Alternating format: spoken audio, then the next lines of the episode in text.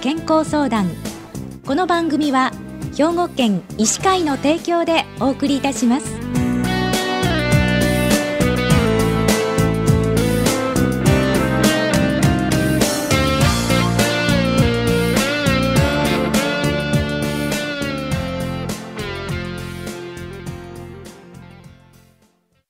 みんなの健康相談ご案内の広市加子です。今週は兵庫県医師会の姫路市八若子どもクリニックの八若博先生にお話をお伺いします。八若先生おはようございます。おはようございます。よろしくお願いいたします。こちらこそ今日はよろしくお願いいたします。えー、八若先生には今日は子どもの冬の感染症についてお伺いしたいと思うんですけれどもこの子どもの冬の感染症っていうのはどんなものがあるんでしょうか？そうですね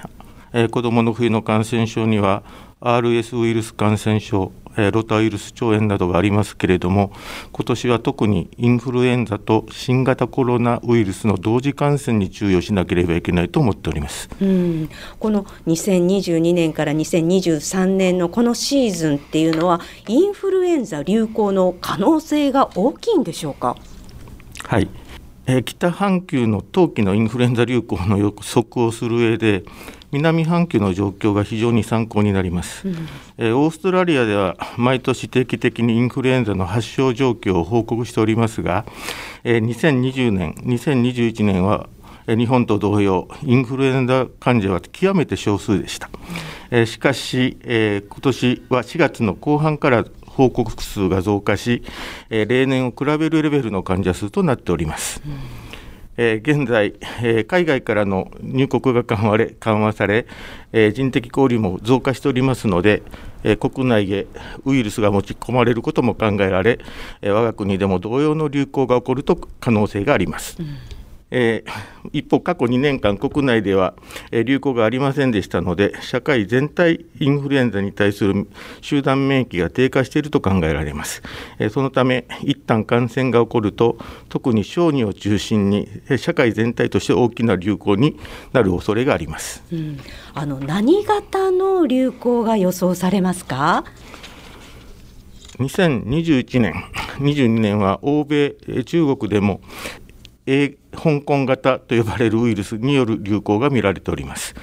またオーストラリアでは本年度検出されたインフルエンザウイルスの、えー、約80%が A 香港型でした。えー、そのため今シーズン我が国でも A 香港型の流行が主体となる可能性があります、うん、A 香港型が流行するとインフルエンザによる死亡や入院が増加することが知られてますので特に警戒が必要となります、うん、じゃああの新型コロナウイルスとインフルエンザの鑑別はできますか、えー、そうですね。インフルエンザと新型コロナの臨床症状を比較しますと、インフルエンザの方が新型コロナウイルスに比べて発症が急激であることが多く、えー、発症時には見るからにしんどそうな、場合が多いです。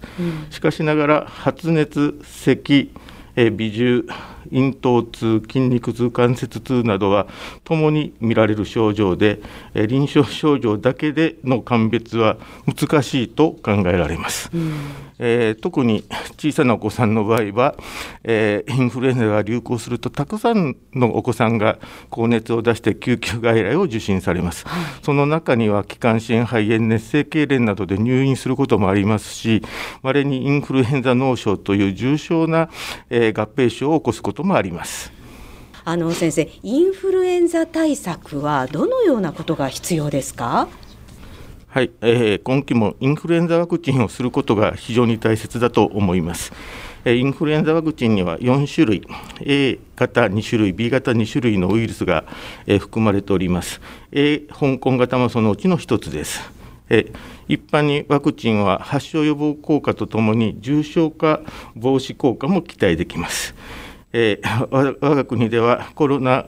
ウイルスの発症者が増加しております。その中でやっぱりワクチンで予防できる疾患についてはできるだけ接種を行い、医療機関への受診を抑制して、医療現場の負担を軽減することも重要です。今期も 例年通りえー、小児、妊婦も含めて接種できない特別な理由のある方を除き、できるだけ多くの方にインフルエンザワクチンの積極的な接種を予防、えー、推奨します。最近2年間、インフルエンザが流行しなかったので、特に小さなお子さんではインフルエンザに対する免疫が低下していると思われワクチンの接種はとても重要になります。えー、小児の場合発熱された患者さんではワクチン接種にかかわらず、えー、新型コロナウイルスとインフルエンザを見分けることが重要になります。また両者が合併して重症になる場合もあります。したがって発熱者では両方のウイルスに対する検査が必要となることがありますので、うん、医療機関の受診をお勧めします、はい、インフルエンザと診断された時には抗ウイルス薬による治療を検討することになります。抗ウイルス薬はインフルエンザの重症化、死亡を抑制します。小さなお子さんなど重症化のリスクのある方は当然治療の対象になりますが、リスクを持たない健康な人でも重症化することがあり、その予測は困難です。インフルエンザに対しましては、他の呼吸器感染症と同様に一般的な予防も大切です。手洗い、マスク、咳エチケットを普段から心がけることが重要です。えー、我が国のインフルエンザ診療は早期診断、早期治療の体制が確立しており、えー、世界の中でも進んだ国の一つと言えます、えー、国民全体が従来通りのインフルエンザ対策を行っていただきたいと思います。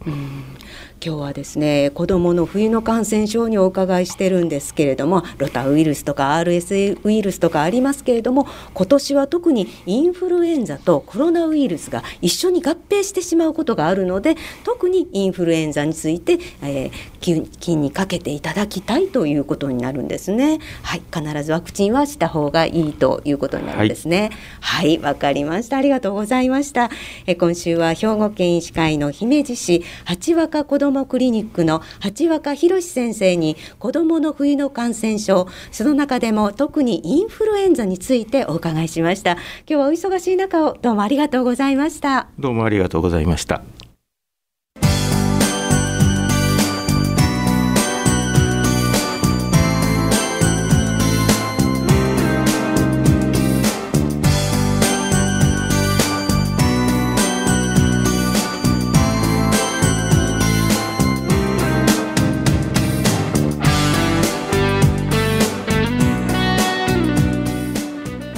の健康相談